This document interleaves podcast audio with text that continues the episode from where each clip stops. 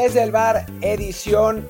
Se acabó la Liga MX, se acabó el Guardianes de la Bahía Clausura 2021 con Cruz Azul campeón para dolor de Luis Friedman, porque Luis Friedman era el creador de un montón de memes de Cruz Azul. Ustedes no lo sabían, pero él, él era, él era la, la, la mano detrás de los memes y ahora ya, ya no tiene memes que hacer. Pero bueno, por lo pronto yo soy Martín del Palacio y también está conmigo Luis Herrera. Luis, ¿cómo estás? ¿Qué tal Martín? ¿Qué tal Tocayo? Y como siempre les recuerdo a todos que nos pueden seguir en Twitch, twitch.tv diagonal Martín del Palacio o twitch.tv diagonal Luis RHA. Ahí nos alternamos para hacer el programa en vivo todos los lunes, martes y jueves por en la tarde, 12, 1 del día, tiempo de México. Y también que se suscriban al programa en Apple Podcasts, Spotify, Stitcher, Himalaya, Google Podcasts, Amazon Music y muchísimas más. También, por favor, que nos dejen reviews de 5 estrellas en, Amazon, en, perdón, en Apple Podcasts, bueno, y en la que se pueda, para que más y más gente nos encuentre y así siga valiendo mucho la pena hacer muchísimo contenido. Y bueno, como todos los martes de, temporada regular y ahora de liguilla, pues está aquí Luis Freeman para hablar de, lo que fue, en este caso, la final de Liga MX. Tenemos a Cruzul campeón y Luis quiere llorar, quiere llorar. Tocayo, ¿cómo estás? No, no, yo, yo estoy, aparte de, feliz de estar y de platicar de la Liga MX, eh, más, más aliviado porque liberé espacio en mi computadora y en mi celular, borré como 5 gigas de, contenido que tenía yo de, memes del Cruz Azul eh, no siendo campeón. Entonces, bueno, ya, ya, ya estoy empezando una nueva base, los del Atlas ahí siguen, eh, me empezaron a decir que hay algunos de los Pumas que ya van para 10 años, entonces bueno, eh, los mames no se, no se destruyen, solo se transforman, pero en el último año perdimos dos que eran muy buenos, el de Cruz Azul que no era campeón y el de Tigres en competencias internacionales, entonces eh, habrá que ver, pero bueno, creo que fue una buena final. Yo sí esperaba pocos goles, creo que en ese aspecto terminó cumpliendo, entre comillas, porque sí fue un partido a lo que había jugado Cruz Azul, a ese fútbol de muy buen orden defensivo, de muy buena destrucción a lo que proponía el rival y de ser certeros frente a la portería. Al final de cuentas, eso fue lo que llevó a Cruz Azul tan lejos, eso fue lo que hizo a Cruz Azul el mejor equipo del torneo y por segundo torneo consecutivo dentro de este año futbolístico, el equipo que mejor estaba haciendo las cosas es campeón y dos proyectos que, bueno, más allá de todo lo extrafutbolístico de Cruz Azul que pasó hace seis meses, que ya llevaban un rato. Yo diría que Cruz Azul llevaba el torneo que se suspendió, el anterior con todo lo que pasó en la semifinal y este, con un proyecto futbolístico muy, muy serio, muy interesante y creo que es bueno que los proyectos buenos tengan resultados positivos y en este caso que León y Cruz Azul hayan sido campeones en este año, creo que es positivo para que los equipos planen, planen más a mediano y largo plazo y no a a traer al profe Cruz del momento y a ver quién saca las últimas cinco jornadas para meterse a la liguilla y ver a quién consiguen a préstamo y a ver qué, qué sudamericano les, vienen a promover que nadie conozca con un video de YouTube. Entonces, bueno, creo que, que, que felicidades al Cruz Azul, felicidades a su afición y a ver qué pasa con este proyecto que tiene buenos mexicanos y que tiene una buena base.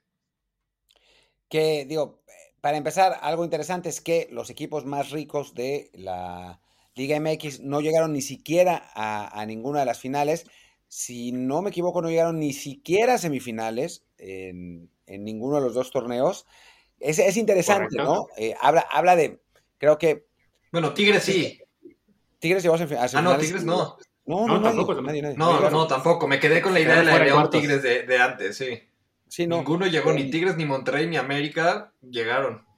No, es, es, es, realmente algo que, vale la pena decir y que, a ver, sabemos que el dinero en el fútbol sí crea la felicidad, pero ese dinero tiene que estar acompañado con proyectos lógicos. Y creo que en el caso de Tigres y Monterrey se perdió un poco eso. En el caso de América se les acabó el proyecto, es la realidad. Tuvieron que reiniciar un proyecto nuevo y no les, no les ha alcanzado todavía, aunque no tiene mala pinta lo que, lo que tienen. Bueno, tampoco de Tigres, porque como, se les acabó el proyecto, trajeron al mejor refuerzo del fútbol mexicano en los últimos 10 eh, años para, ver que les funcione, ¿no? Pero, pero es interesante, eh, por un lado, y por otro lado, y ya lo habíamos platicado en el, en el Twitch de ayer, el proyecto de Cruz Azul, pues parece como si fuera ahora o nunca lo, eh, lo, del título, ¿no? Porque un equipo que tiene muchos problemas internos en cuanto a la organización, que se dice que no, que por lo menos en el corto plazo no va a tener dinero y que va a perder jugadores, Hablábamos eh, fuera del, episodio de lo que pasa con Luis Romo. A Luis Romo, la información que, me acaban de dar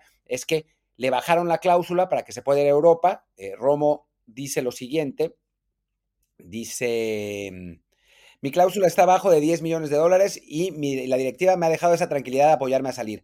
Me han externado que para ellos también sería un sueño y existe esa posibilidad. Sueño quiere decir Cruz Azul necesita ese dinero, así que venga. Después, dice, ya estoy en el ojo de varios clubes, no me dicen cuáles eh, y les, les pedí que me digan cuando hay algo cercano. Sí, definitivamente creo que para, Romo en este momento, creo que es el clamor no solamente de los fans de Cruz Azul, bueno, creo que al, revés, los fans de Cruz Azul a lo mejor quieren que se quede, pero incluso ellos entienden que es un jugador que está para Europa y para todos los demás en la Liga MX, sea porque no quieren ver a Cruz Azul repetir o porque somos fans la selección mexicana, Romo se tiene que ir cuanto antes, porque sí, claramente su nivel en este momento está en ese punto en el que sin ser, digamos, el mega crack que rompe la liga y que nadie puede con él, sí ya llegó a un tope en el que la Liga MX no le permitirá crecer tanto y en cambio irse a Europa, no sé si a España, a la Bundesliga, que creo que él sí está para irse a una liga top de inmediato, si bien no al mejor club posible, eh, pues le puede beneficiar mucho y que se convierta en un nuevo referente de la liga del, de, la, de la selección. Es que hoy yo creo parte de un proyecto exitoso en el fútbol mexicano viene ligado con vender futbolistas a Europa y saber utilizar los recursos que vengan de esas ventas para mantener la base y apuntalarla. El proyecto pasado del América, justamente lo que le ayudó a prolongarlo un poco fueron que se fueron dando buenas ventas en buenos momentos y lo que a lo mejor lo tumbó fue que quizás en las últimas no se aprovechó de buena manera, quizás porque se dieron muy cerca que terminaran los mercados de fichajes, entonces de repente el América lo veías improvisando, buscando de alguna manera un refuerzo en los últimos tres días y traían a cualquiera y no funcionaba, pero creo que parte de la base de un, buen proyecto futbolístico, porque ¿qué es peor para Cruz Azul? Que le pase lo que le pasó a, Chivas, por ejemplo, en ese torneo aislado destacado, que, por querer un poco mantener la base empezó a tener el tema de los adeudos, de los sueldos, se le va el técnico, se pelea la directiva y se terminaron yendo todos, o ir sanando las finanzas, vendes uno, aprovechas la venta de ese jugador para traer a alguien más que, que puede, una parte entra a la caja, entra al pago de premios, a, la negociación de sueldos, otra parte entra para traer un refuerzo que a lo mejor pues no sale de la, misma calidad, pero que dentro de un buen contexto pueda funcionar, o casarte con mantener al plantel, se convierten en agentes libres un año y medio, dos años después, se van, se pelean, dicen... Yo, yo pienso que lo más sano para un proyecto exitoso en el fútbol mexicano, a menos de que tengas una cartera ilimitada, viene la compraventa. Ojalá sea lo de Romo. Yo creo que Orbelín no va a estar el siguiente torneo. Yo pienso que es Europa o Tigres. Ojalá sea Europa, pero bueno, si, es Tigres, para Cruz Azul le dará lo mismo eh, y probablemente hasta mejor, porque seguramente Tigres pagaría más de lo que pagaría algún club europeo. Y a partir de ahí Cruz Azul pues tiene la base. Lo hemos dicho mucho que es un plantel que tiene dos jugadores competitivos por posición y creo que ese fue un factor muy determinante en la final. Santos volteabas a la banca y no había soluciones para tratar de darle vuelta a una situación adversa, mientras que Cruz Azul tenía futbolistas que podrían ser titulares en prácticamente toda la liga para tratar de resolver un partido cuando en los primeros 45 la propuesta de Reynoso no le funcionó. Cuando puedes voltear a la banca, sacas a Orbelín y Alvarado, pero tienes la opción de meter a jugadores como Adrián Aldrete, como a, como a Santi Jiménez, Montoya, con lo bien o mal que lo haya hecho, es una buena opción. El caso de Angulo, e, es un plantel muy completo. En cambio, Santos creo que no tenía las opciones. Pero regresando al proyecto de Cruz Azul, sí, ojalá sea lo de Romo, ojalá sea lo de Orbelín. Y por el bien del proyecto, ojalá sepan qué hacer con ese dinero, sanen las finanzas y también de alguna manera apuntarle en el plantel para seguir siendo un equipo competitivo por el título. Que, digamos que con el equipo que tienen, como bien lo mencionabas, aunque salgan algunos jugadores importantes, creo que le será suficiente para, mantenerse, ¿no? Digo, a no ser que haya desbandada absoluta y, bueno, eh, mercado brutal con, o sea, si salieran Romo, Orbelín, digamos, y Cabecita, que bueno, Cabecita seguramente no, pero si, si saldrán esos tres, pues todavía les queda un plantel más que completo, ¿no? O sea, eh, en lugar de Cabecita jugar a Santi será una, pequeña, eh, una pequeña rebaja, pero bueno, Santi es un jugador con, con buenas características. Podría finalmente jugar Misael Domínguez en lugar de, Orbelín Pineda, dado que, Misael, bueno, pues es la eterna promesa de Cruz Azul que no termina de, cuajar. Romo es insustituible, pero bueno, seguramente encontrarán algún jugador que pueda más o menos cubrir. O sea, no será ese, ese Cruz Azul dominante que fue esta temporada, pero será un Cruz Azul muy competitivo que será uno de los candidatos a ganar el título otra vez, ¿no? encima también el tema de los contratos, porque creo que tanto Corona como Pablo, Aguilar no han renovado. El caso de Corona es un poco engañoso, porque a ver, tiene 40 años, ya fue capitán, campeón. No sé si, o sea, yo sí creo que le van a hacer una oferta de renovación. La pregunta es si va a ser la oferta que él quisiera o se va a buscar ir por un aspecto económico, pero bueno, en ese caso, pues está jurado y sería ahora sí la oportunidad y para eso trajeron a jurado, pensando en que si llegaba el momento de que Corona no renovara, tenían esa opción. El caso de Pablo Aguilar, para mí, pues incluso sería una buena oportunidad para que Cruz Azul salga a cazar a un buen defensa central. Eh, o sea, no, no creo que se desmantele drásticamente, sí creo que pueden haber dos ventas y dos no renovados y por ahí una venta más, que si juegan bien sus cartas puede seguir un equipo que es el top 4 que hemos mencionado mucho, que ese top 4 de América, Tigres, Monterrey, Cruz Azul, por poder adquisitivo y por teóricamente proyectos futbolísticos, son los que genuinamente tendrían que estar cada torneo peleando por el título. Y como decía Martín, increíblemente, tres de los cuatro no hicieron acto de presencia ni en semifinales en el último año. Justo tanto América como Tigres están reestructurando el proyecto y Monterrey creo que a pesar del dinero y a pesar de que han intentado, no ha logrado tener proyecto. Han sido muchos cambios de técnico, muchas disputas con tratar de satisfacer a ciertos grupos de la afición con ciertos fichajes, ciertas salidas, y no ha logrado tener un proyecto futbolístico serio, constante, que se cree realmente una base que, que, sabes que torneo a torneo va a seguir estando ahí, porque cambian de técnico, cambia la base, cambian los favoritos. Me parece que de Monterrey ya tendría que subir más la exigencia, tendría que ser el siguiente en esta lista de ser el obligado a ser campeón por, por la inversión que tiene detrás y creo que eh, el, proyecto que, mejor hizo las cosas junto con León sí fue Cruz Azul. Y, bueno, habrá que ver esa segunda parte que es cómo lo mantienes el siguiente torneo. Sí, que además, para el Cruz Azul, el problema es que en ese momento, o sea, en, tema de factor económico, es de que, pues con todos los líos de la cooperativa, es factible que no tenga para hacer grandes compras, pero bueno, sí tiene un plantel muy vasto que, por un lado, se podrá permitir eh, asumir el golpe de, algunas bajas sin que se vea tanto. El caso, yo creo, el de, el de Corona, bueno, si, se va les dolerá, pero ahí está jurado para eso, incluso Gudiño como, como opción C. En el caso, a lo mejor, de si se va Romo, es mucho más complicado encontrar el suplente de inmediato, pero bueno, Cruz Azul a lo mejor no, no podrá hacer un fichaje bomba eh, esta temporada, pero tiene también a su disposición pues muchos equipos de Liga MX en los cuales tener ya identificados a jugadores que crean que valgan la pena Romo, recordemos, llegó apenas hace año y medio desde el Querétaro. nadie se imaginaba que Romo se iba a convertir en lo que es hoy, apenas hace dos años. Entonces sí, creo que también tendrá que ahí aplicar un poco, incluso lo que hacía el América, ¿no? Que vendía muchos jugadores durante un lapso, traía jugadores de menor perfil, algunos funcionaron, ya a últimas fechas les ha fallado un poquito más el tema ese de, del scouting y de descubrir piezas que puedan tomar el puesto de los que se fueron. Pero bueno, el caso de América sí perdió a, a jugadores como Mateus, como este, como, como Marquesín, perdón, como Guido y varios más que sí han de gran nivel, como Laines también, Edson. Sí, se le fue, a, la América se le fue su medio campo que era de lujo, o sea, el medio campo de, de, Edson con Guido y con Mateus era un medio campo totalmente dominante en la liga, se fueron los tres a Europa, se fue Laines que pues evidentemente era un futbolista que le daba cierto cambio al equipo, Marchesín que era una figura de la liga, entonces al América sí lo desarmaron, fue en un lapso de dos, tres torneos, y la, que más fuerte se dio por lo cerca del cierre de mercado fue justamente la de Mateus con, con Marchesín, que llegó 8 a, Marchas e, e, Express y que, no llegó nadie realmente competitivo al medio campo. Luego trajeron a, Sánchez ahorita al cachorro, pero no está al nivel de Mateus Uribe. El, el, fichaje de préstamo con opción de compra de Viñas, que de repente funcionó, hicieron la compra, pero ahora pues ah, parece que regresó un poco a la realidad del nivel del futbolista que, trajeron, que no es tampoco el gran delantero impresionante, dominante de la Liga MX, y es lo que tendría que buscar alguna manera de evitarlo con Azul. Por ejemplo, si ahorita vemos, si se va Romo, pues digo, tienes a Yotun, que no tiene ese, esa ida y vuelta igual a la de Romo, pero sigue siendo un futbolista de selección peruana bastante competitivo. De hecho, decían en la transmisión que es el único jugador que tuvo actividad en todos los partidos de Cruz Azul en este torneo, ya sea de titulado de cambio si se te va Orbelín, está lo que decía Martín de Misael. Si se va Corona, está jurado. Si se va Aguilar, pues pueden buscar algún central interesante. Creo que esa es la única posición en la cual no hay un suplente natural. Pero bueno, incluso está la opción de Escobar jugando de central y entre el Shaggy Martínez.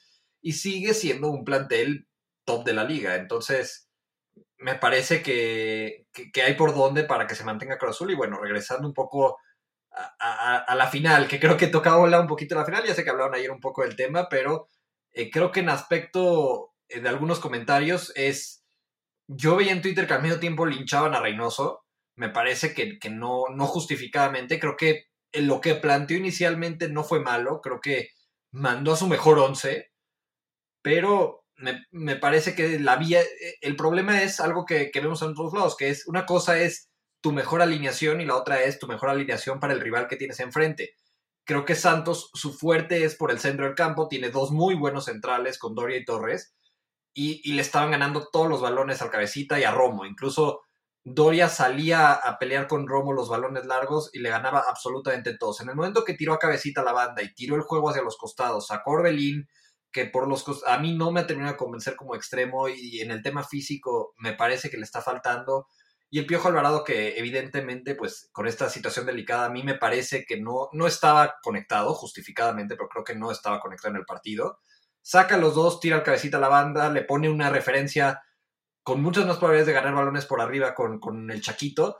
Y ahí ganó el partido Reynoso. Más que criticarle el primer tiempo, creo que es alabarle la modificación para el segundo tiempo. Y en cambio, Almada a mí me sorprendió mucho la, poca variedad en el segundo tiempo. Sí, su banca es limitada, pero bueno, a mí me sorprendió muchísimo que sacara a, Aguirre para meter a Santi. Creo que Aguirre tenía que haber terminado el partido, sobre todo si ibas a terminar seguramente tirando pelotazos, no puedes sacar al mudo, que es tu mejor rematador de cabeza. Tenía que intentar con, con, Santi y con el mudo juntos. Me parece que, ahí quemó una carta. Y que, y que además Corriera no estaba al 100, se notó creo que, creo que salió después del, gol de Cruz Azul. y ahí también terminó de perderse Santos. Creo que, creo que no generó ninguna de peligro Santos después del gol de Cruz Azul. Eso es lo realmente llamativo. Tuvo 40 minutos para hacer un gol y no solo no lo hizo, no generó realmente ninguna jugada que inquietara a Cruz Azul, más allá de, del mame que hubiera sido ese remate de Acevedo. Sí, no, hubo por ahí un remate de cabeza de Doria, creo, en, algún momento que se, fue, que se fue por encima. Es que realmente, en parte, creo que el, parado de, de Reynoso, de cómo plantó Cruzul en ambos partidos fue muy bueno porque Santos no tuvo llegadas de peligro. O sea, el gol fue, digamos, un poco accidente, genialidad, pero sí, no, fue producto de un acoso constante a Cruz Azul o de que hubiera llegada tras llegada y que estuviera Corona interviniendo, no. Simplemente fue un, gran disparo, para ellos, si no me equivoco, de un, rebote ahí que lo dejó en buena posición de, tiro. A, aquí fue a Valdés, ¿no? Pero en general. de hecho, fue, fue el único disparo a portería de Santos en el partido y en el Leida solo tuvo uno también, es decir, en toda la final tuvo dos disparos a portería Santos. Habla mal de Santos, pero creo que habla muy bien de Cruz Azul. Sí, para un equipo tan ofensivo que cuando iba ganando 1-0 metió a 10 jugadores en el área de Cruz Azul, digo, en, el medio campo de Cruz Azul varias veces en jugadas de tiro, de tiro de esquina a favor y que lo agarraban al contragolpe, es inaceptable tener dos tiros a gol. O sea, es ridículo. y además fueron muchos tiros de esquina de Santos en los dos partidos. Sí, no, y además, el caso de Reynoso es, no solamente maniató muy bien al el ataque de Santos Laguna, más allá de toda esta posesión que tuvo, que según veía yo en el partido, en el en vivo, fue casi casi una proporción de 2 a 1, sino que en el momento en que sí se le tuerce un poco el juego con este gol de Valdés en el primer tiempo, pues no, no le tiembla la mano, hace los dos cambios al medio tiempo y le funcionan casi inmediato. De hecho, antes del gol de, de, de, de cabecita, había habido dos jugadas de mucho peligro con con Santiaguito, una en la que se le va el balón demasiado abierto y ya manda un centro que no tiene ningún peligro, y luego una que igual que controla un poquito mal, se le queda algo a la izquierda y el disparo se le va muy alto. Decía yo que no, tuvo mucha puntería Santiaguito, pero este, Santi en, la, en, ese, tiro y ese, centro, pero bueno, ya estaba Cruz Azul avisando a los pocos minutos de que hizo cambios, ¿no? En cambio, sí, Santos cuando tuvo que reaccionar, no pudo, no, como decía Martín, no, tenía el material ni en la cancha ni en la banca para resolver lo que era Cruz Azul en, ese encuentro.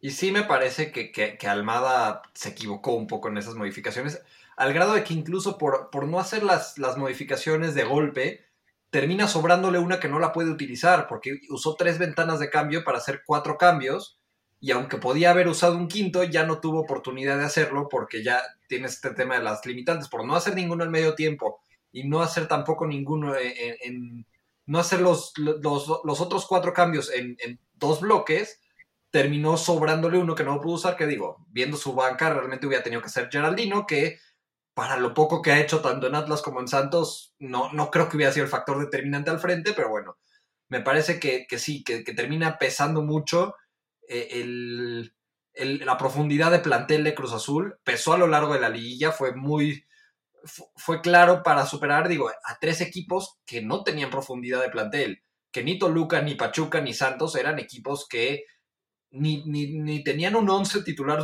muy fuerte, el de Santos se convirtió en fuerte gracias al surgimiento de ciertos jóvenes, ni tenían un plantel en el cual en situaciones adversas de partido tuvieran como darle la vuelta. También no es menospreciar para nada el título de Cruz Azul, lo he dicho, fue el mejor equipo del torneo y gracias a eso enfrentó a estos rivales, pero le tocó una liguilla entre comillas fácil o un camino sin enfrentar a estos planteles tan fuertes para llegar al título, que es una es, es consecuencia de haber sido el mejor equipo del torneo, sí, pero pues por eso hablábamos de que era la gran oportunidad para que Cruz Azul fuera campeón, porque sí terminó siendo una liguilla en la cual con hacer las cosas a un nivel similar al que lo habían hecho en la temporada regular les iba a dar para ser campeones.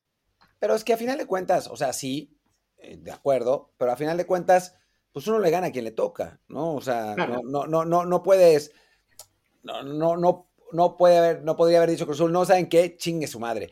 Eh, Santos no es un equipo a la altura de lo que queremos en una final. Tigres, ven a jugar contra nosotros. Ni modo, le tocó el Santos, no, Claro. Le, tocó el Pueblo en semifinales y, pues ya está, ¿no? O sea, digo, el Pachuca en semifinales. O sea, es un poco lo que hay. Y además, en nivel de juego hay que decir que Pachuca, la forma en que cerró el torneo, incluso Santos, pues jugaron este torneo bastante mejor, sobre todo en el cierre, que Monterrey, Tigres y América. O sea, Pachuca siendo se eliminó al América eh, merecidamente, eh, Monterrey se quedó fuera con Santos precisamente, Tigres hizo el ridículo en el Jalisco, entonces sí, Cruz Azul le ganó en cierto medida a los mejores del torneo, no los mejores planteles, pero bueno, suele pasar eso en la Liga MX, ¿no? que los mejores planteles de repente no tienen un buen cierre o un buen año en general y se quedan abajo, pero en cuanto a peligrosidad de rivales, sí creo que Cruz Azul echó a dos de los cuatro o cinco más duros que había. ¿Tú, Lucas? No, o sea, no, no, es, no, es, no es de meritar el título, obviamente, es nada más eh, eh, la curiosidad de que terminó enfrente, se le hizo, en parte por ser líder general, obviamente tienes ese beneficio, un, camino sin enfrentar a los planteles que a lo mejor, eh, aunque no fueran los que mejor estaban jugando, que en la banca tenían más herramientas para competirle. Ojo, yo soy el primero que dice que, que, que, si a México le toca el grupo más débil de un mundial y luego en octavos de final le toca contra el anfitrión y llega a cuartos de final, voy a ser el primero en ir a Ángel sin playera. Pero, no, no le quita mérito o no le quita el, mencionar que, que, sí fue una liguilla que fue una muy buena oportunidad para que Cruz Azul liquidara lo que ya merecía conseguir. No es que no mereciera ser campeón, no es que gracias a estos rivales fue campeón, sino que de alguna manera no, no, no enfrentara a planteles tan profundos, teniendo un plantel con dos jugadores con capacidad de ser titulares por posición, termina beneficiando a un muy buen proyecto y a muy buenas rotaciones y muy buena forma de llevar a, todos sus jugadores, no solo a sus titulares, que tuvo Juan Reynoso durante este torneo, que ese fue su factor determinante a diferencia de Siboldi. Con Siboldi el Cruz Azul también jugaba muy bien, pero le faltaba un poco de solidez defensiva y que hubiera más profundidad en el plantel en cuanto a ritmo de juego, porque sí tenía su once titular, cuando había que recurrir a los de la banca cambiaba drásticamente el nivel de Cruz Azul. Reynoso rotó, aunque ese término esté mal visto por, por mucha gente, creo que justamente a nivel de clubes y cuando tienes tanta competitividad funciona muy bien. Reynoso rotó muy bien su plantel, era muy raro ver a la misma alineación en, dos partidos consecutivos y gracias a eso tenía soluciones en la banca, gracias a eso un primer tiempo que no le funcionó su once inicial, pudo voltear a la banca y pudo adaptar el juego y pudo sacar una final que si no, no sé si le hubiera dado para sacarla jugando de la misma forma que jugó el primer tiempo. Sí, que hablábamos ayer con, con León Krause, que digo, a final de cuentas, sí es verdad que eh, con, con, Reynoso mejora lo de Siboldi y también es verdad que ya Siboldi llevaba eh, jugando bien, pero creo que también son los resultados de mantener un proyecto, ¿no? O sea, no son jugadores, no, no es que en Cruz Azul estén cambiando de jugadores todo el tiempo, han mantenido esa base durante bastante tiempo, aún en los momentos más complicados, ¿no? O sea, cuando se va Siboldi, la afición de Cruz Azul se levanta en armas después del 4-0 y dice que se vaya Corona, que se vaya el Cata. Y la directiva, que es un pinche desastre en general, pero en esto no, dicen, a ver, no, tranquilos, vamos a dejar a Corona, Corona va a seguir siendo el titular, porque se acuerdan que había rumores incluso de que decían que la, el requisito de la directiva era, que Jurado ya fuera el titular y que Corona fuera la banca, o sea, que decían esas cosas.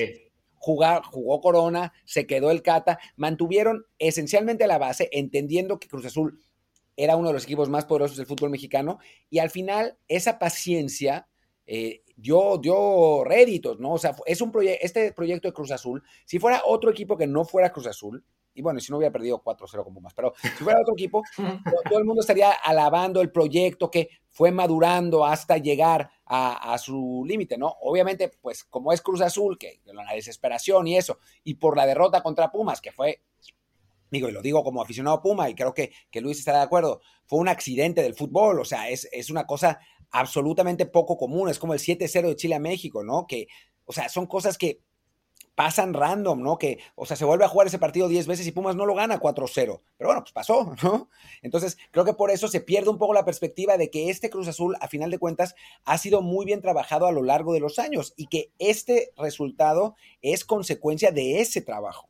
Este, este Cruz Azul es básicamente una historia muy similar a la de León de seis meses, ¿no? Otro equipo que había estado ya varios torneos tocando la puerta con una muy buena base, que tocó muy pocas piezas, salvo los que se tuvieron que ir porque no eran suyas como Macías, pero que a fin de cuentas trabajar con el mismo equipo, con el mismo entrenador por un buen rato, les reditó el, el campeonato en el torneo pasado. Cruz Azul sí tuvo que hacer un cambio técnico más forzado por lo que fue todo el escándalo que se armó al final del torneo pasado y la forma en que la directiva lo mejor con las patas, pero bueno, la base era la misma. También esa misma base les permite, igual lo que hablamos ¿no? de la profundidad de plantilla, eh, les permite encarar con tranquilidad lo que será el próximo torneo, porque incluso si hay algunas bajas imponentes, como, como decíamos, como Romo, como Orbelín, quizá, eh, pues tiene mucho plantel y va a seguir siendo competitivo, ¿no? Además, a diferencia del América, que sí se desangró en, en varios periodos de fichajes, pero que la, la sangría más dura llegó en, una, en un mercado en el que no tuvo tiempo para accionar, Cruz Azul, ya con el nuevo formato que hay en México, que habrá también de que el mercado va a estar abierto todo el, todo el verano hasta septiembre mediados, va a también poder encarar de mucho mejor manera cualquier baja que haya. Sí, yo, yo pienso que con lo, que hay que resaltar de Cruz Azul y la figura, si hay que ponerle un nombre, tiene que ser Álvaro Dávila. Creo que es, es la única constante en estos últimos tres torneos de Cruz Azul, el que se suspendió, el del accidente con Pumas y este campeonato, porque justamente es lo que yo decía que no tiene Monterrey. Cuando la afición de Monterrey se le voltea a la directiva y le dice, es que Hugo González, Manos Juangas, no sé qué, ya empiezan a, empiezan a buscar un, nuevo portero y se va. Y no, es que el Nico Sánchez era de Mohamed y el Aguirre no es suyo y no sé qué. Ahí van y, y como que es mucho fan service, este, como dependen mucho del abonado, es mucho tratar de ser serviciales hacia la afición. Y hay una realidad del fútbol que la gente no le gusta mucho escuchar. Sabe más el directivo que el aficionado. El aficionado no sabe más que, el técnico, que los jugadores, que los directivos. Y cuando le, tú le das el poder al aficionado de tomar las decisiones, pues muchas veces, y la mayoría yo creo, pueden salir equivocadas. Creo que lo que hizo Cruz Azul bien fue eso, que después del accidente contra Pumas no limpió el plantel, y, dijo, ok, vamos a cambiar de técnico porque tenemos que, porque se, se fue Ciboli y tenemos que traer a alguien, vamos a traer a alguien con cierta identidad con la afición, que tiene cierto estilo de juego relativamente similar, y vamos a mantener el mismo plantel. Y, ahí estuvo el resultado, fue de, una semifinal de accidente a, ser campeón, porque no había mucho que moverle a Cruz Azul para que fuera un equipo competitivo. Creo que ese fue el, el gran mérito, haber aguantado vara ante una situación en la que por ejemplo, Monterrey, yo creo que hubieran, se hubieran deshecho de cuatro o cinco titulares y pierden 4-0 una semifinal después de haber ganado la ida 4-0. Hoy Tigres hubiera usado a los mismos, a los mismos veteranos sin haber eh, sacado ningún refuerzo en, los últimos tres años, ¿no? Em, sí, sí, sí. O sea, creo que tanto criticamos a Cruz Azul, tanto criticamos el desmadre de Cruz Azul, tanto criticamos las derrotas de Cruz Azul y bajo el radar estaban haciéndolo bien y no, no, no nos dábamos cuenta por eso, ¿no? Aunque ojo, creo que Dávila recién llegó a, a, Cruz Azul este año. O sea, él llegó también como parte de la limpia que hubo eh, a nivel directivo con, la marcha de, bueno, de, los de, Billy Álvarez y todo su grupo y, los, y sus remanentes. A, Dávila lo contratan y lo, lo, presentan en enero de este año, el 7. Sí, me, confundí con Ordiales, perdón, me confundí con Jaime Ordiales. y él pone orden un poco en decir, a ver, no, no vamos a moverle mucho, no vamos a correr a 5 y traer a 5 nos quedamos con Juan Reynoso, que me parece fue decisión suya, de que se quedara Reynoso por lo menos, o no, no, este, no quedarse con la idea de Hugo Sánchez o Almeida y demás cosas se podían. Y sí, estabilizó la nave desde, digamos que tras bambalinas. Recuerdo que es un, es un directivo que estuvo muchísimo tiempo en Morelia con poco presupuesto, manteniendo un equipo, digamos, estable. Ya en cuanto se fue él, pues se, fue todo a pique y a los acabaron enviando a Mazatlán a, esa franquicia. Pero bueno, esa, esa combinación Dávila, eh, Reynoso y el plantel actual sí da para que Cruz Azul sea optimista respecto a lo que viene ahora que ya rompieron la sequía. Bueno, y lo que hablamos... era Ordiales el nombre, no Dávila, nada más era eso, la, la, la diferencia. Sí, Dávila no es director deportivo como tal, o presidente deportivo, es, es Jaime Ordiales, que bueno, él por ahí tuvo algunos proyectos, tomó a la América después de la era Bauer, que sacarlo un poco de ese bache estaba un poco complicado, estuvo creo que un tiempo en Necaxa, en Chivas le dieron como seis meses eh, cuando cambiaban de presidente deportivo cada torneo. Y ahora, pues sí, es la única constante en esos últimos tres torneos de Cruz Azul, siendo el, equipo o el segundo mejor equipo que mejor juega fútbol junto con lo que fue León el año pasado. Eh, que bueno, ustedes no estuvieron en ese momento de mi stream, pero el Cruz Azul va a ser muy probablemente tomado por Ricardo Salinas Pliego.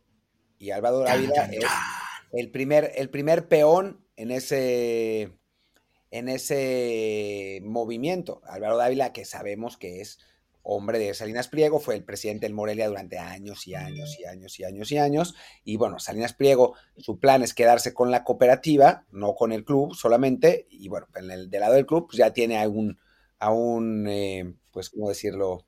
Por no decir a Chincle, decimos soldado. Sí, y mira que, mira que Salinas Pliego está en vías de convertirse en lo que fue hace 50 años Emilio Azcárraga. Este empresario poderoso, aliado del poder y que ahora además controla a uno de los equipos populares de México. Así que a ver si no acaba siendo Cruz Azul el nuevo América. No, dice Eriquín GTG que me maté con los Salinas Pliego. No, no, es que sí es cierto.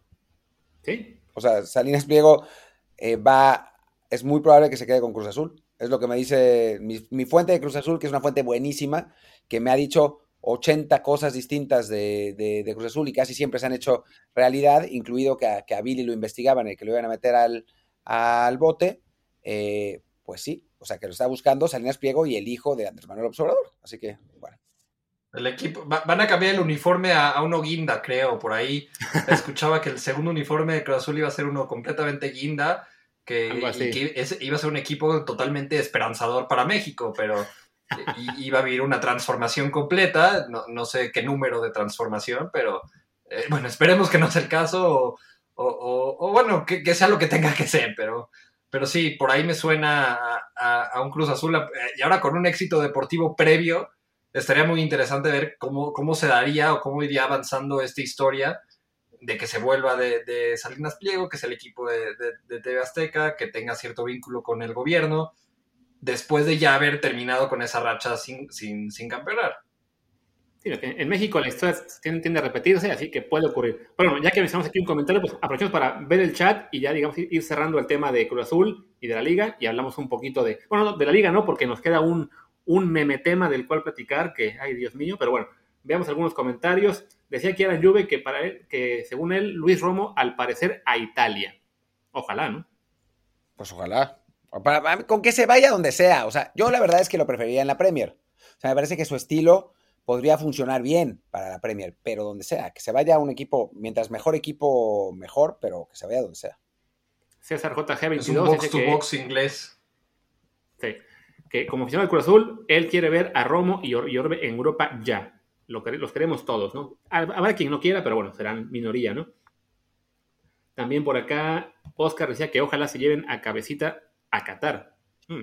Eso dicen, que en Qatar lo quieren por 8 millones de dólares.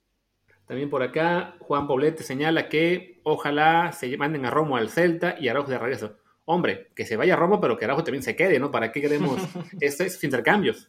Lo que pasa es que Araujo se quiere regresar. O sea, Araujo quiere volver a México, por eso. Pero bueno, por, lo pronto, el Celta sacó una especie de lista de transferibles y Araujo no está ahí. Un aparatito, Gallo. Ahí te va. Sigues tú, Lela. Sí, que, han estado diciendo algunos americanistas en, Twitter. De hecho, bueno, yo por ahí lo comenté también, porque me preguntaron que eh, querían que fichen a Doria. Que si me gustaría, bueno, me, me, encantaría. Creo que es hoy el mejor central, además por izquierda de la liga. Creo que es un puesto que la América tiene que cubrir de alguna manera. Lamentablemente creo que no se lo van a vender, por lo menos no a un precio que hoy en día pueda pagar el América, pero bueno, ojalá, ojalá pudieran llevarse a Doria, pero creo que sí es bastante complicado. Yo lo que decía con América, creo que va a llegar eh, el Chico Reyes, que ya, ya es un hecho, eh, Madrigal de Querétaro, y pues por ahí tendrán que hacer un poco de scouting para encontrar ese central que falta y quizás alguien ofensivo sabiendo que Nico Castillo ya se va. Decían que Gorrearán, eh, por ahí está el rumor de que Gorrearán eh, podría ir a América, que sería una muy buena contratación. Más allá del error en la final, Gorrearán fue, tuvo una gran, gran temporada. Yo no, no lo veo, pero pues quizás. Bueno, si Santos vende a Doria y Gorrearán a la América, sacarse la lotería, eso, volver a ser la... Cuando Santos era la base o la cantera de la América, fue la mejor época que tuvo últimamente la América. Entonces, eh, pues obviamente estos dos serían de lo mejor que puede traer a América de ahí. Y, es una vía, como señalas, ¿no? es una vía, digamos, entre de traspaso muy habitual Santos-América, entonces sí, no, no, no sería nada raro que acabe viniendo a uno o a los dos, incluso a las Águilas, ¿no? Pone que también acá King Bear 07, el profe supo hacer lo que Guardiola no.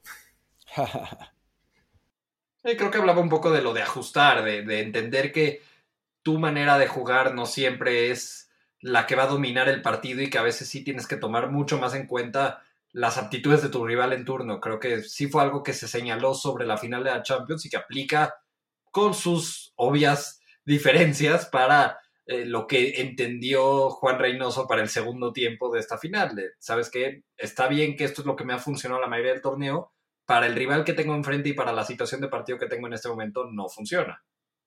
Aquí una de Tobar que creo que viene para mí, que es que Santi Jiménez dio un partidazo. A ver, jugó bien, pero no se puede dejar de señalar que arrancó mal. O sea, sí, antes del, antes del gol de cabecita, él tuvo dos oportunidades claras y en las dos falló. Ya después, con la ventaja en el global, sí tuvo un mejor desempeño, se puede señalar, pero bueno, no, no, no podemos decir que todo fue fabuloso con su entrada al campo, porque sí tuvo la oportunidad de haber empatado el partido antes. ¿Qué más hay por acá? Unas, unas de Pumas que vamos a mejor dejar para luego. No, muchas gracias. Otro de King Bear. Los árbitros reciben llamadas o se recibirán. Ah, bueno, sí. Habrá llamadas a favor de Cruz Azul cuando sea este nuevo equipo del Estado. Mm. ¿Y qué más? A ver, ya, bueno, aquí preguntaban por lo de Gorriarán. Fue polémico, o sea, la, no, no hablamos mucho de la polémica como tal. ¿Qué pensamos de la polémica en el gol de Cruz Azul? Hijo, yo he hablado un montón, no era fuera de lugar, punto. Yo estoy de acuerdo. Yo lo único que, yo lo único que señalaba en, Twitter es que deberíamos de encontrar la manera de, tener reglamentos donde no hay interpretación para todo, para manos, para fuera de lugar, la interpretación del hacer por el balón o no hacer, participar activamente en la jugada. Carajo, esos, esos términos en el reglamento de FIFA ya tendrían que evolucionar y que todo sea cosas cuantitativas, que sea medible. Si ya vas a usar el VAR como herramienta, hay que quitar lo más posible la interpretación. Obviamente hay ciertas cosas que van a seguir siendo interpretativas como la gravedad de una falta o la, oportunidad manifiesta de gol, pero la participación en la jugada o la participación activa es muy ambigua, porque para mí puede ser que sí correr hacia el balón por parte de Paul Fernández sea una participación activa, aunque existan evidencias dentro del reglamento de que no, pero también hemos visto que anulen jugadas por, por, acciones parecidas a esta, o el gol que le quitaron a Pumas contra Toluca, porque en teoría eh, creo que era Montejano que le estorbó al dedos López, pero pues él se quedó parado. Entonces, yo lo único que decía es eso, más allá, para mí no es fuera de lugar, pero es una buena prueba de que urge tener reglamentos donde no haya tanta apertura a la interpretación, a que reduzcamos la polémica lo más posible. Sí, pero está complicado. O sea, ¿cómo harías ese cambio de reglamento? Porque si no, volveríamos a lo que era en los 80 que se marcaba fuera de lugar de un jugador que estaba a 80 metros eh, adelantado y que no participaba para nada en la jugada. Además de que para esto ya... No, pero bueno, y además, o sea, para un caso como justo el que pasó en la final, la, la, regla puede ser, digamos, este, para el aficionado, pues que no está clavadísimo en esto, confusa, pero la, gente que hace las reglas en la International Board sí genera muchos ejemplos. que hasta Martín dio una gráfica de cómo la, está el ejemplo de regla para los árbitros de que, a ver, si hay una jugada de este estilo en, en, el que A y B corren por el balón, A está en buena posición, B no, y B no toca el balón, entonces no es fuera de juego. O sea, hay muchísimos ejemplos para los árbitros y también en teoría para los analistas de que deben saber identificar en qué caso es fuera de juego igual no. Entonces, por lo que se manifestaba en esa gráfica, el, gol de Cruz Azul no era fuera de juego. Pero a ver, entonces, ¿qué pasa si un defensa de Santos en esa jugada llega, hace como que trata de correr hacia cabecita y se encuentra en el camino con Paul Fernández, como ese gol que le anularon a Pumas. Entonces ahí ya participó activamente Paul Fernández porque por estar ahí un defensa no llegó. O si Acevedo hubiera salido directamente hacia Paul Fernández, entonces como corrió hacia el balón, pero ya hay una participación activa porque el portero rival sale hacia este jugador. Entonces ahí sí hay fuera de lugar. Es lo que digo con que quizás hay que simplificarlo. es lo mismo que la de las manos y, con el fuera de lugar, la tocas adelantado es fuera de lugar, no la tocas adelantado no es fuera de lugar, y nos quitamos de participaciones activas que sí terminan siendo, por más que tengamos una lista enorme de ejemplos, sí dejan todavía espacios abiertos a la ambigüedad o a los huecos reglamentarios. Sí, puede ser. es, imposible tener un, reglamento que abarque todas las posibilidades eh, de una jugada, ¿no? O en ¿no? Sí creo que eh, siempre habrá un margen ahí de ambigüedad, lo ideal efectivamente es que sea lo menos posible, pero bueno, en este caso particular yo creo que sí era para quien está, digamos, eh, bien entrenado como árbitro de este sector, no era una jugada tan polémica como, como se ha querido. Pero polémico sí fue, sí, sí genera debate. Una cosa es decir polémico y una cosa es decir robaron a Santos, fue un título comprado por el Cruz Azul. No, pero hay polémica porque si es una jugada muy apretada, que, hay que irse a, las páginas de ejemplos del reglamento de la FIFA para tener evidencia que sustente, porque en los videos semanales, que yo siempre he dicho que son un cáncer para el arbitraje mexicano, los videos semanales de Bricio terminan generando contradicciones, porque una semana dice algo y a la siguiente semana pasa una jugada opuesta, en la que el árbitro decide de manera opuesta y dice una cosa pues totalmente opuesta por defender que todas las decisiones aparentemente cada semana son correctas. Entonces, creo que eso es parte de eso, ya no viene de FIFA, sino directamente de la Federación y del arbitraje en México.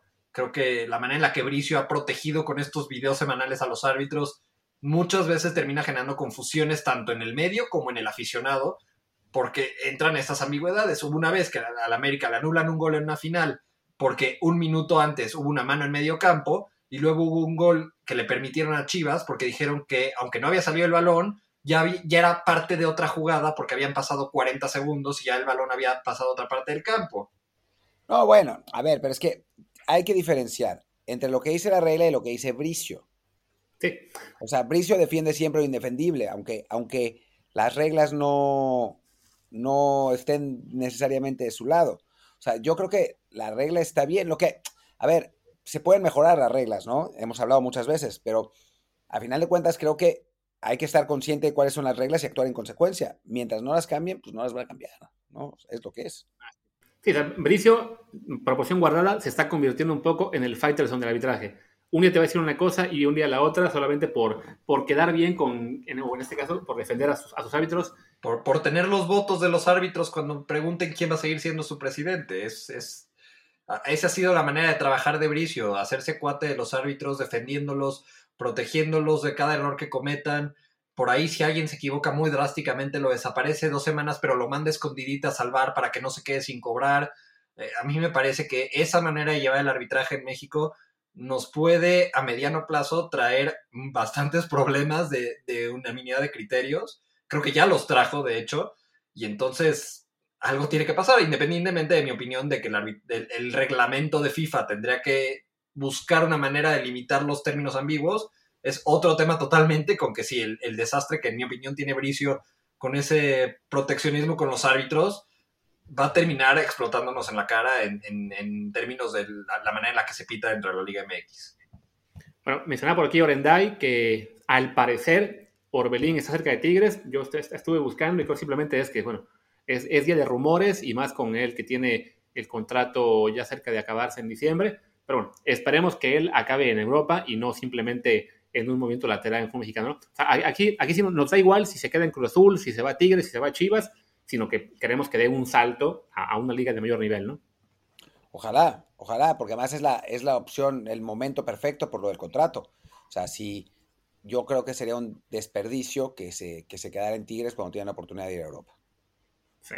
Pero económicamente es muy probable que si hay una oferta de Tigres sea más alta que la que venga de Europa. Y si hablamos de que Cruz Azul tiene un tema económico, pues a menos de que en Europa haya un tema de, de, quedarse con un porcentaje de la carta o algo parecido, si es el aspecto económico, si le quitas el asterisco de le estoy dando uno de mis mejores jugadores un rival directo por el título, pues sí sería probable que Cruz Azul prefiera venderlo a Tigres. Y lo que siempre decimos, lo que mata las aspiraciones. Piensa, Luis, que acaba contrato.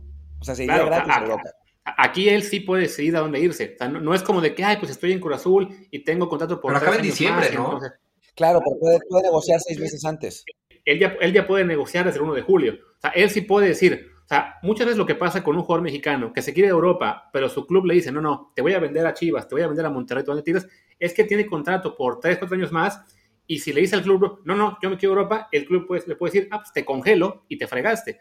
Aquí Cruz Azul realmente ya no le puede aplicar a, Orbelín eh, grandes tácticas de presión, porque lo peor que le pueden hacer precisamente es decirle, no, pues, pues te congelo. Pues no importa, yo firmo el 1 de julio con el club nuevo y el club nuevo ya sabe que yo voy a estar fresquecito, sin lesiones, sin ninguna preocupación y que me reporto el 1 de enero. ¿Qué es lo que le estaba haciendo Chivas a Lanís? Pasó por ahí el, mismo tema con, con, con Alanis en Chivas, que si eso pasa, que no creo, además no es lo mismo el momento que vivía Chivas cuando fue lo de Alanis, que de Orbelín, recién flamante campeón del fútbol mexicano, digas, ah, te voy a congelar y te vas a quedar seis meses sin jugar de aquí a que te vayas a Europa. Eh, no, no creo que llegue a eso, pero bueno. Seguramente Cruz va a buscar de alguna de las dos maneras sí llevarse una rebanada considerable de pastel. Buscarán con el propio Orbelín que hay un beneficio para el club donde ya estuvo algunos años, ya fue campeón, entonces bueno, ojalá sea de Europa. Si se da Tigres, lo que yo siempre digo es, que lo que mata el sueño europeo de un jugador es una venda interna en el fútbol mexicano. Son mínimos los casos de jugadores que se han ido a Europa después de que fueron vendidos, sobre todo a cifras altas, dentro de la Liga MX.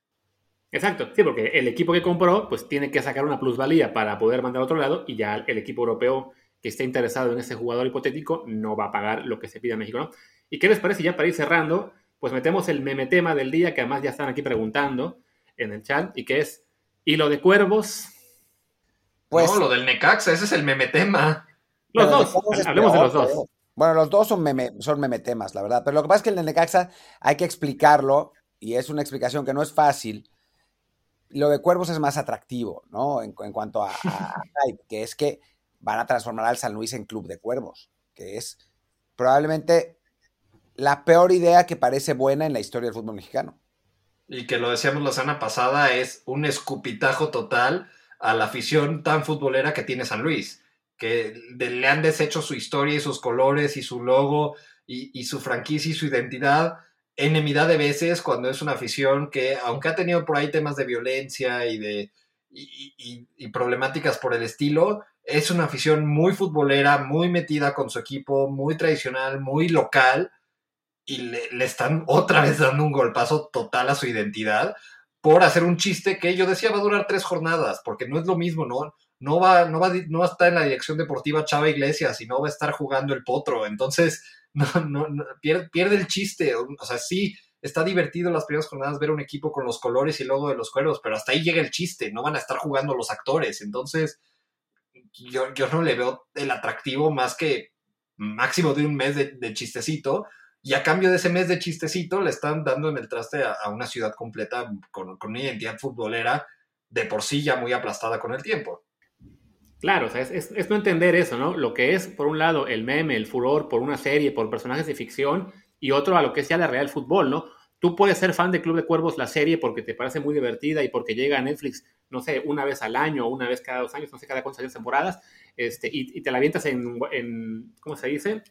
En, Bing, en Binging eh, todo de volada, y sí, luego la comentas con tus cuates y, y, se vuelven los memes para, para Twitter y lo demás, pero al equipo como tal, pues sí, le das caso unas jornadas, como dice Tocayo, y ya, ¿no? Pasó un poco, recuerdo, en mucho menor proporción, cuando el Murciélagos de Guamúchil era este equipo al que tú podías dirigir desde tu casa, ¿no? Porque, ah, eh, todo se pone a votación por internet, es un nuevo modelo que llevó el fútbol mexicano, creo que lo arrancaron en lo que es ahora la Liga Premier, luego subieron a, a la Liga de Ascenso, y realmente ya para cuando estaban en Liga de Ascenso, a nadie le importaba. Ya era como de, ah, pues qué bueno, es un equipo que experimentó con una cosa distinta, pero que realmente, pues ese, ese, esa novedad les duró muy poquito y ya el equipo desapareció, se fue de vuelta a la Premier, por la pandemia eh, quedó congelado, no sé si va a regresar o no. Hasta, hasta el Wherever Tomorrow lo ficharon en ese momento. O sea, fue, ficharon justamente fue decir, ah, mira, esto está de moda en internet, vamos a hacerlo y vamos a convertir nuestra marca en un súper atractivo. Y, pues la vida real y, y, la vida del Internet no, no, no, siempre se entrelaza, ¿no? no es lo mismo.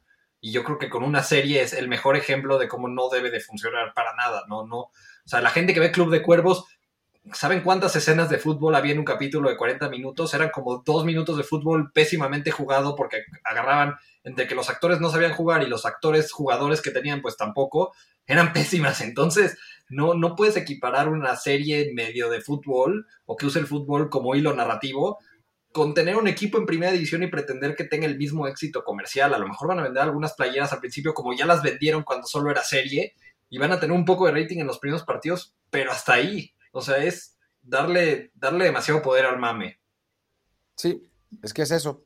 O sea, a nadie, o sea, a la gente que no es de San Luis le va a parecer simpático dos días, a la gente que es de San Luis va a estar furiosa porque les volvieron a, les cambiaron a su equipo por, por un meme y es una, como lo dije al principio, es la peor idea del fútbol mexicano que parece buena.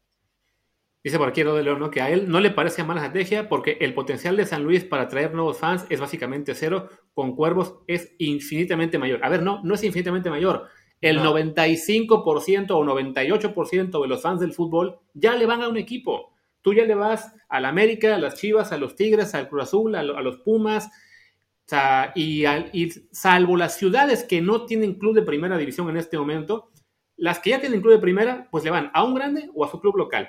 Si Cuervos se queda en San Luis, no solamente no ganas nuevos fans, sino que pierdes a esa base de fans del San Luis que es muy, muy apasionada, que lo hemos visto cuando juegan contra el Querétaro, su clásico local, que a lo mejor fuera del, centro del país no nos importa mucho, pero que ahí es una rivalidad intensa y toda esa base de fans a la que ya le dolió muchísimo que le cambiaran los colores para que fuera Atlético rojiblanco, ahora Lisandro, pues tu equipo ni siquiera es tu equipo, ahora, eres un meme y tú eres simplemente la sede, ¿no? ¿Qué sigue? Que al Querétaro le digan, oye, ahora tú eres, tú eres tarántulas para que esto se mantenga en, la realidad. Pues no, la gente evidentemente no lo va a apoyar, ¿no? Y la gente de fuera dice eso, va a durar unas semanas el chiste y después se nos va a olvidar, porque además es, la franquicia de San Luis, es el plantel de San Luis, pues ¿qué creen? No va a descender porque no hay descenso, pero va a acabar pagando multas cada año.